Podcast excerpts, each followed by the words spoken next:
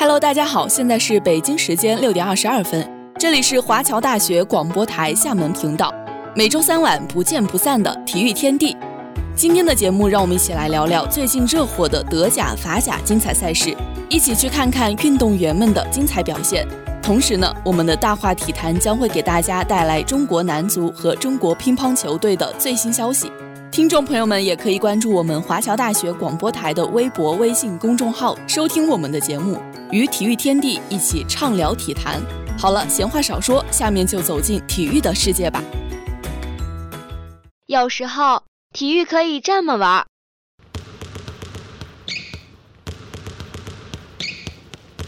有时候体育可以这么玩。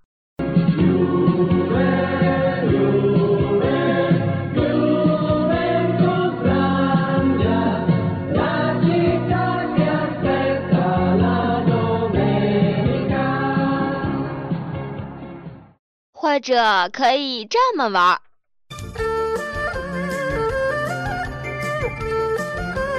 哎，停停停停停停！好像有什么奇怪的东西混进去了。哦，没事没事，只要有亮点，随便你怎么玩。接下来就是体育秀秀。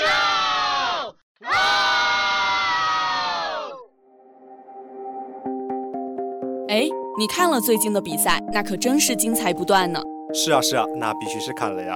德国杯、德甲、法甲可是一个不落呢。那你知道多特时隔四年夺冠，哈兰德双响赛季三十九球，一亿巨星梅开二度吗？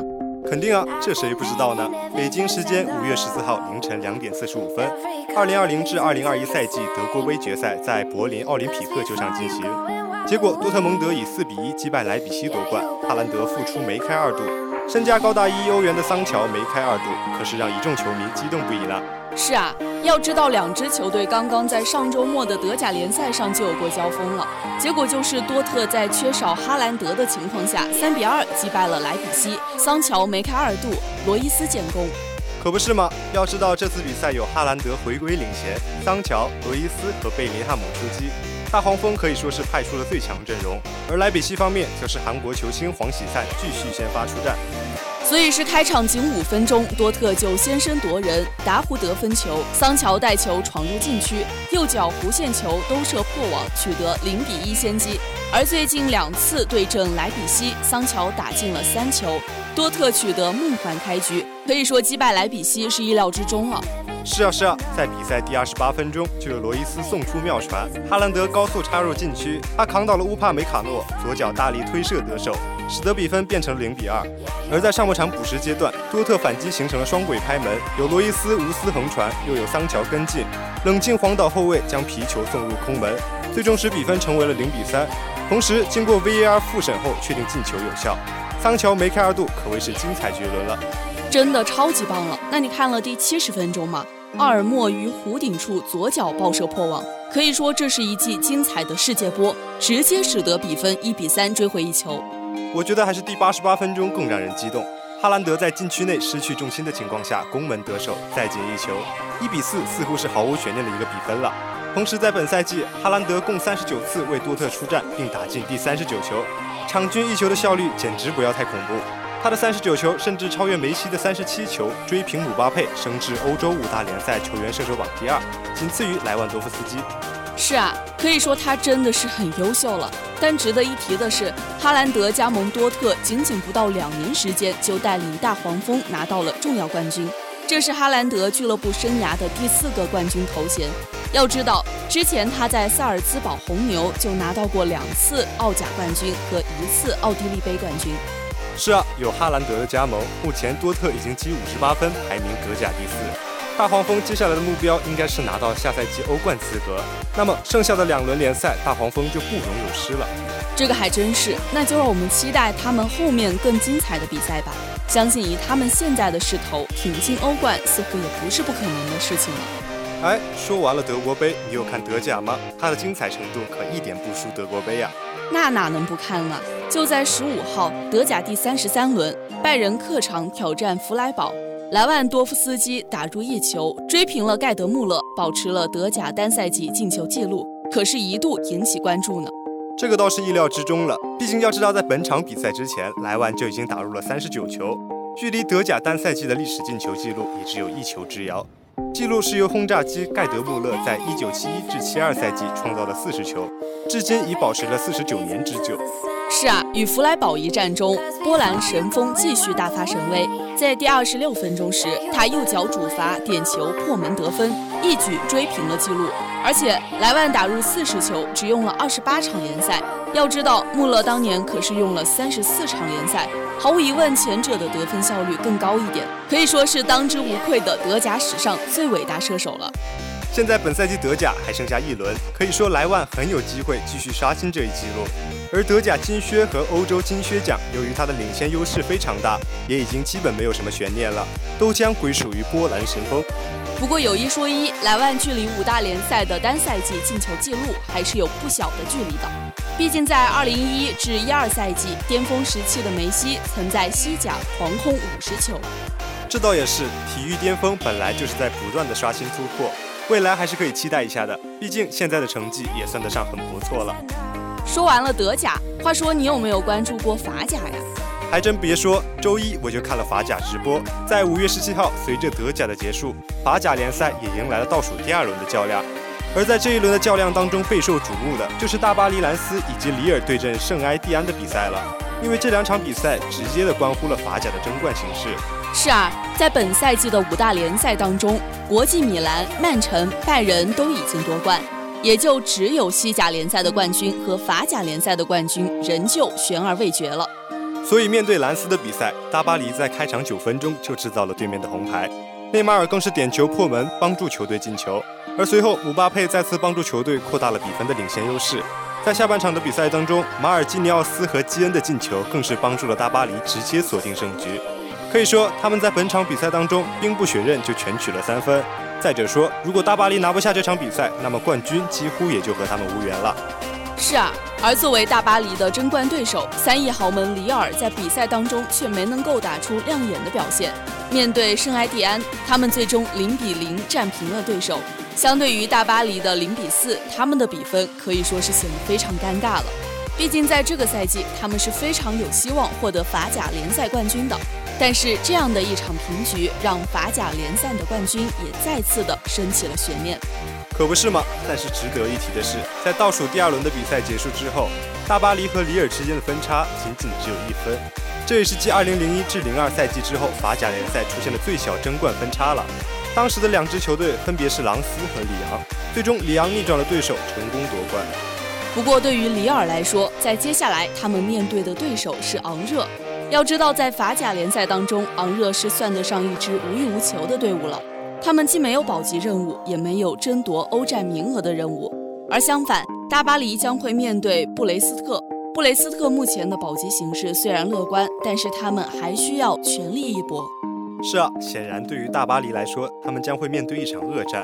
而且，即使他们赢得胜利，也要看里尔的脸色。可以说，本赛季的大巴黎夺冠真的还是充满悬念的。嗨，赛场本就如此，我们就静静等待最后的结果吧。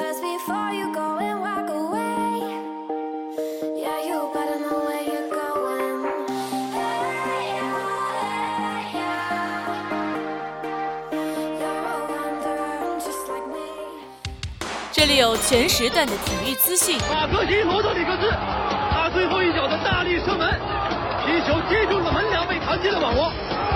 阿根廷人赢在了点球点。这里有全领域的赛事呈现。哇！云德尔助攻卡罗拉斯中后卫在前点的头球后侧，三比零。这里有多角度的话题评论。德国队原有的速度、力量，再加上了传控打法，才使得现或者说他确实已经在他心中形成了一个阴影。至于李宗伟和至于张帅。这里有多语种的明星采访。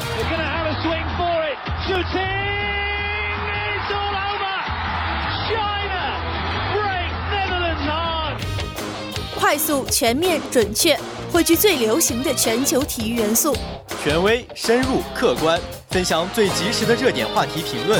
没错，这里是大话体坛，每周三晚体育天地，坚信体育带给你的力量。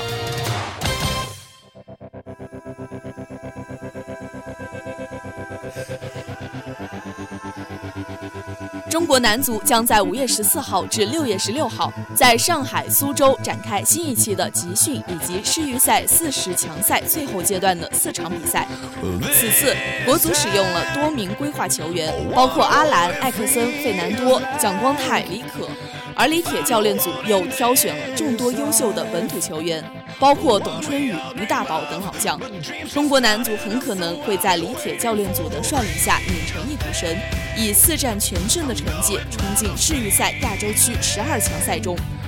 在2019年阶段的世预赛中，当时的里皮军团虽然拥有艾克森和李可两名规划球员，但是球队整体的凝聚力不强，团队配合能力比较弱。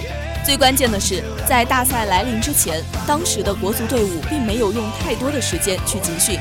现如今，李铁执教国足，在大赛来临之前，不仅有近半个月的集训准备时间，还占据了主场的作战优势。在此前，李铁教练组更是对国足队伍进行了多次的长期的高强度、高质量的训练，这就使得国足队伍在战术阵型的执行方面表现得更出色一些。而且现在国足队伍中规划球员众多，张宇宁和韦世豪的足球能力又获得了显著的提升。吴磊跟随球队从西乙联赛又踢到了西甲联赛，吴磊到时候也是有可能会回国帮助国足征战世预赛的。即使没有吴磊的帮助，中国男足以四战全胜的成绩冲击世预赛亚洲区十二强的希望还是非常大的。这次的世预赛亚洲区四十强赛的最后阶段的比赛，中国男足可不仅仅是占据了主场的优势，更是占据了提前备战的优势。李铁教练组在这一年多的时间里，一直努力把国足队伍凝聚成一股绳，努力提升国足队伍的团队配合能力。现如今的国足队伍在整体的作战能力方面有了很大的进步。规划球员的帮助对于国足来说影响很大，尤其是艾克森、费南多、阿兰这三名实力派前锋的加入，帮助国足队伍获得了很大的进步。规划球员的加入，李铁对他们融入国足队伍也是进行了战术优化。现在的国足对战术阵型方面已经进行了很多的训练，我们也跟国内的俱乐部球队进行了热身赛来锻炼战术型配合，都取得了非常好的效果。在对阵菲律宾队方面，显然这支球队的实力是远远不如我们的。虽然菲律宾队采用了很多规划球员，他们的实力跟过去相比也有了很大的提升，而且积分目前也与国足相同。但是中国男足在2019年战平他们真的是个意外。吴磊在禁区被菲律宾球员拽倒都没有吹哨，但是这次的中国主场作战菲律宾队，我们看好国足战胜菲律宾队，甚至是一场大胜。另外，在对阵叙利亚队的比赛中，中国男足其实实力跟他们差距不大。在2019年阶段的世预赛中，国足惜败叙利亚。不过，目前国足队在整体凝聚力方面获得了很大的提升，战胜叙利亚队也是有希望的。而且，中国男足现在又有众多规划球员的帮助，其中阿兰更是被亚足联认可为优秀的前锋。到时吴磊也会回国助阵，国足四战全胜，冲进十二强赛的希望较大。他们需要进十二强赛来增加与亚洲强队切磋的机会，从而锻炼自己向世界杯发起冲击。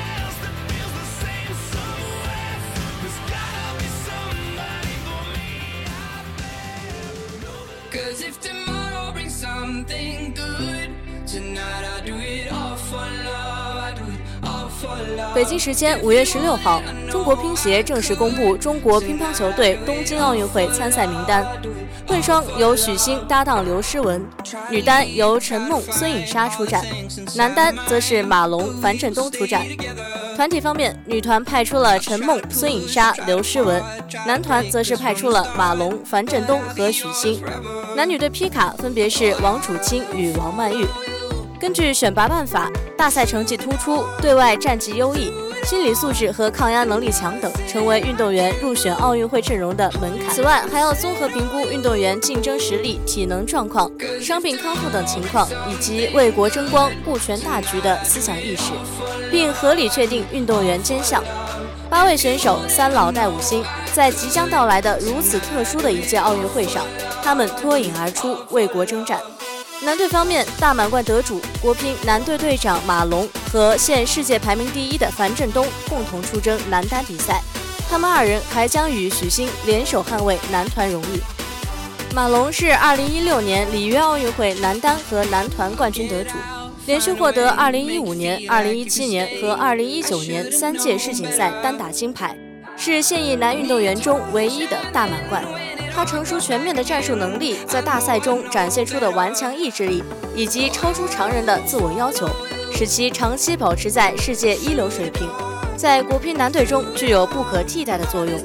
樊振东连续获得2018年至2020年三届世界杯单打冠军，近一年世界排名保持第一。许昕是2016年里约奥运会男团冠军成员，左手直拍打法，双打能力出众。曾分别与马龙、张继科、樊振东搭档，获得世锦赛双打金牌，是目前男队双打能力最出色的运动员。相比男队奥运名单一直以来的明朗化，女队的奥运参赛资格竞争十分激烈。在单打方面，世界第一陈梦当之无愧地获得参赛资格，而二十一岁的孙颖莎力压刘诗雯获得单打参赛资格，成为国乒第一位参加奥运会的零零后球员。伤愈复出的刘诗雯将与两位队友共同出战女团比赛。女队主教练李隼表示，女线选拔经历了幸福的烦恼，但经过集体讨论和投票，最终产生的结果是公平公正的。中国乒协提供的数据显示，陈梦在近两年内获得九个国际比赛冠军，三个国内比赛冠军，在世界杯和全国锦标赛中都获得冠军，现世界排名第一。孙颖莎作为国乒新生代中坚力量，对中国队主要奥运对手保持优异战绩，其中有三次是在世界大赛中取胜，分别是世锦赛、世界杯团体、世界杯单打，目前位列奥运资格排名第二位。刘诗雯是2016年里约奥运会女团冠军成员，在2019年世锦赛获得女单和混双金牌。是女子世界杯的五连冠。二零一九年世锦赛后，刘诗雯陆续出现伤病，在队伍的关心和鼓励下，通过自己坚定的信念和努力，目前已恢复到可以参加奥运会的状态。根据国际乒联规则，混双选手必须参加团体比赛。李隼说，结合实际情况，并与刘诗雯本人沟通后决定，她在东京奥运会的报项为混双和女团，主要精力将放在混双项目的争夺上。在东京赛场，混双首次成为奥运会正式比赛项目，这枚奥运首金对所有参赛队伍都极具吸引力。而且混双将是东京奥运会乒乓球比赛中第一个决出金牌的项目，取得开门红对提振士气、赢得后续比赛也至关重要。根据国际乒联规则，许昕、刘诗雯已经凭借2019年国际乒联总决赛混双冠军的身份，获得了东京奥运会混双项目参赛资格。但更重要的是，这对磨合已久的搭档不断地用成绩证明了自己的实力。许昕曾三次获得世锦赛男双冠军，刘诗雯两次获得世锦赛女双冠军，两人分别是现阶段国乒男双、女双技术水平最高的选手。自配对以来，许昕刘诗雯组合曾获得2019年世锦赛、2019年亚锦赛以及多站公开赛冠军。对日本队主要对手水谷隼、伊藤美诚组合也保持着三战全胜的战绩。选择许昕和刘诗雯这对组合，充分体现了优中选优、强中选强。在皮卡的选择上，国乒男女队教练组权衡单双打实力和打法特点。综合考虑为2024年巴黎奥运会积蓄后备力量的战略规划，最终选定王楚钦和王曼玉两位小将。2019年，中国乒协备战东京奥运会战略体系参谋部成立，迄今为止，在制定奥运战略、研究和评估运动员、监督指导教练组等方面发挥了重要作用。值得一提的是，中国乒协还邀请了人民日报社、新华社。中央广播电视总台三家媒体旁听选拔工作领导小组会议，更有力保证了奥运名单确定过程的公开与透明。随着东京奥运会日益临近，奥运参赛选拔工作被社会各界更广泛的关注。中国乒协主席刘国梁表示，选拔的目的是要选出最值得信赖的运动员去参赛，完成升国旗、奏国歌的光荣使命。是要将一支能征善战、作风优良的国家队带到东京奥运赛场，为国争光。教练组要做最坏的打算、最困难的准备，但也要尽最大的努力。尽管前路困难重重，刘国梁还是为整个球队注入强心剂。我们要充满信心，在迎接挑战中增加球队的凝聚力、战斗力和向心力，不负国人期望和大家的努力，力争在东京赛场捍卫国球荣耀。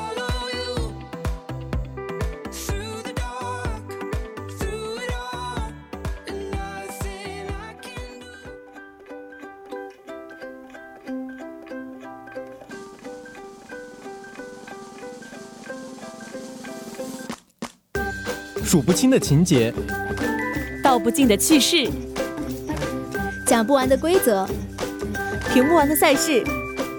每周三晚体育小讲堂，体育的知识让我们一同分享。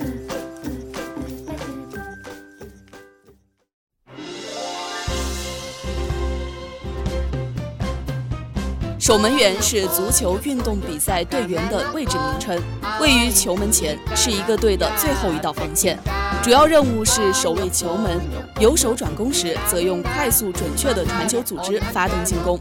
在足球比赛中，守门员是唯能用手触球的球员，但他们只能在自己的罚球区内才能用手触球，否则会被视为犯规。在争夺罚球区内的高空球时，起到第三中卫的作用。由于守门员所处的位置便于观察场上情况，因此要求守门员要善于观察全局，分析比赛动向，协助指挥本队的防守和进攻。守门员比赛的服装必须与警方球员的不同，以便分辨身份。足球比赛中矛盾的焦点是射门和阻止射门，因此门前的争夺极为重要。门将发挥的好与坏，直接关系到一个球队的命运。因此，一个优秀的门将除了具备应有的身体素质、娴熟的技术和较高的战术意识外，更要有判断力及有良好的扑救技术，阻止对手得分。好了，以上就是本期体育天地的全部内容了。播音：菊花茶、大海、小福；采编：陈福、派大星；接物：冬瓜茶、低糖柠檬茶、新华字典。新媒体冷泡茶共同感谢您的收听，我们下期同一时间再见吧。接下来是今天的赛事预告：今晚十点，意大利杯决赛，亚特兰大对阵尤文图斯；明天凌晨，英超第三十七轮展开对决，热刺对阵阿斯顿维拉，阿森纳对阵水晶宫；法国杯决赛，摩纳哥对阵巴黎圣日耳曼。